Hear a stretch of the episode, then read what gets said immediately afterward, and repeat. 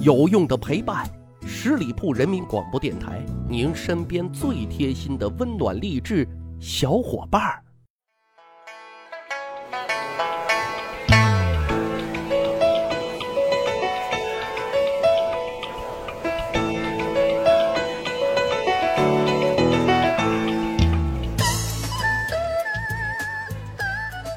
十里铺人民广播电台，长见识，长谈资，密史趣谈。我是大汉。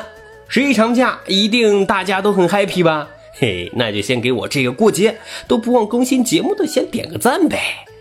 每年过十一啊，我都会想起一件大事儿，什么呢？阅兵啊，那真是满腔的民族自豪感，壮我国威，印象深刻。所以啊，今天节目由此呢引发联想，讲讲古代的阅兵仪式。其实啊，非常有意思。各个朝代的阅兵，从规模、形式、组织等各个方面啊，都是非常具有特点的啊。说来，阅兵作为展示国威、军威的一种重要方式，古代政治家都明白这个道理的。所以呢，在我们国家啊，有很长的阅兵历史和传统。今天主要跟各位讲讲啊，古代历史上知名度最高的几次阅兵仪式。比如说啊，早在三千年前。周武王啊，为了试探这个伐商的时机是否已经成熟，就在孟津举行了大规模的阅兵啊。没想到啊，前来参加的诸侯大约有八百多家。周武王呢，就带大家进行了誓师仪式，这也是武王伐纣前的一次灭商预演啊。据说那一天啊，那场面真是登高一呼，应者云集，可把周武王高兴坏了啊。后来呢？秦王朝加强中央集权，更加重视军事训练和检阅。虽然目前没有留下文献资料，但是秦始皇兵马俑就是最好的佐证。所以啊，来西安旅游一定要去看看这世界第八大奇迹啊！你会不由得发出赞叹，真的特壮观。呃，不过啊，要是十一期间你去参观的话，壮观的可能是观看的人群啊。所以啊，建议大家错峰参观啊。其实，古代最大规模的阅兵啊，发生在唐玄宗时期，据说呢有二十万人参加。李隆基举行这次阅兵啊，除了向外界展示自家的军事实力之外，更重要的啊是震慑朝廷内外潜在的政治对手，树立自己的威信。这里啊，其实是有故事的。我们知道啊，公元七百一十二年，唐睿宗李旦禅位于李隆基。李隆基继位之后，随即就发动了先天政变，处死了太平公主，剪除了太平公主的党羽。可以说，从这一刻开始啊，唐朝的政局结束了长期混乱不堪的局面，逐步趋于稳定了。可实际上啊，那时候宫中仍然是暗流涌动啊。为了震慑政敌，于是呢，李隆基在公元七百一十三年调动人马，集结于骊山脚下。举行了阅兵活动，这是中国古代历史上啊最大规模的一次阅兵。刚才说了，总人数已经达到了二十万人。据说啊，锦旗连援五十余里。这下问题就来了啊，头一次组织这么大规模的阅兵仪式，从上到下都没有经验啊，这可咋整？没辙，糊弄呗。于是啊，就稀里糊涂的啊开始了检阅仪式。李隆基一看这场面，军容不整不说。军纪更是乱得一塌糊涂啊！显然阅兵仪式没有达到预期的效果，李隆基很生气，后果很严重啊！直接就处理了两个指挥官，一个伤了头，一个被留了放。这次阅兵啊，虽然人数众多，但确实组织的不是很成功。但明朝历史上，永乐皇帝朱棣却曾有过一次震惊世界的大阅兵啊！怎么个震惊法呢？永乐十九年三月。此时正在游览我大好河山，目睹我附属繁华的二十多个中西亚国家啊，人数多达六百人的外国使团接到了通知，说朱棣先生啊要在北京周边开始啊大规模的狩猎，邀请各国使团前往观览。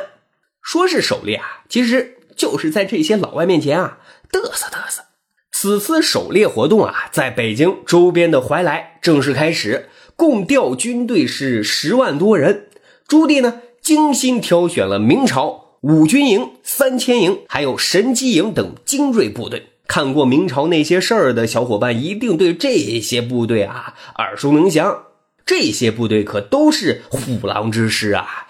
这些部队相继表演了明军的骑兵包抄、步兵突击、步骑合击等项目，还从广西、云南、四川调来了土狼兵，演练了步兵进怒骑射、长枪步兵刺杀等军事科目。根据史料记载啊，描述这一次阅兵仪式啊，那是军容齐整，步调如一，兵甲鲜艳，列国使节俱精。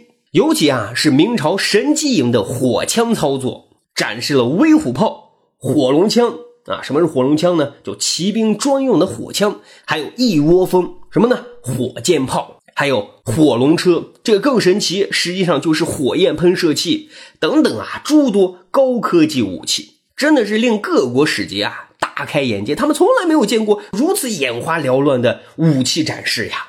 这次大规模的狩猎活动啊，整整持续了一个多月，效果怎么样呢？说阅兵结束之后啊，朱棣呢在土木堡的行营里接见了各国使节。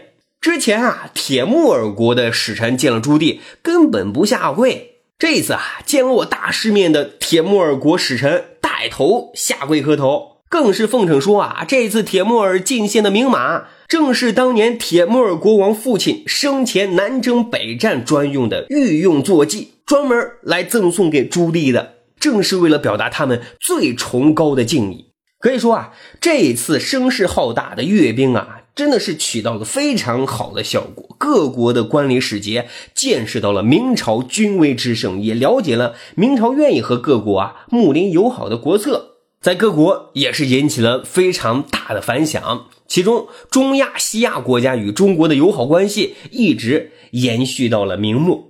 如果说啊。明朝的阅兵是最有科技感的，那么清朝的阅兵，那 那就更像一场时装秀了啊！在清代的阅兵当中啊，乾隆皇帝南苑大阅兵是最有名的。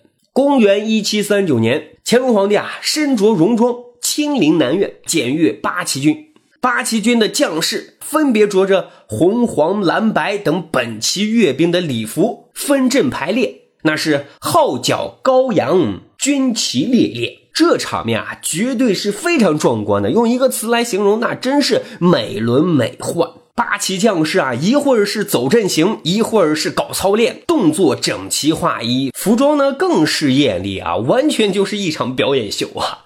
这个清代宫廷画家金昆所绘的八旗阅阵图，就向世人展示了一幅场面宏大。威武雄壮的乾隆阅兵图。好，今天啊，简单总结一番。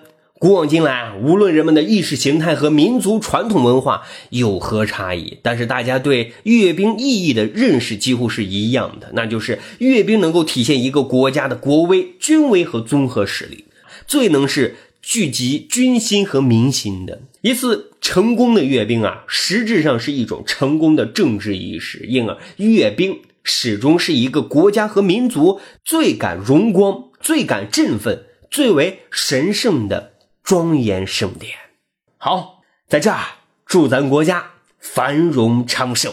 咱还有个趣扒历史的小分队，如果您对历史边角料很感兴趣，欢迎大家关注十里铺人民广播电台的公众微信账号，然后回复数字一就可以添加大汉的个人微信。经过简单审核之后啊，我就会邀请大家进入这个小分队当中，咱可以谈天谈地聊历史段子。本期节目就是这样，感谢收听，下期再会。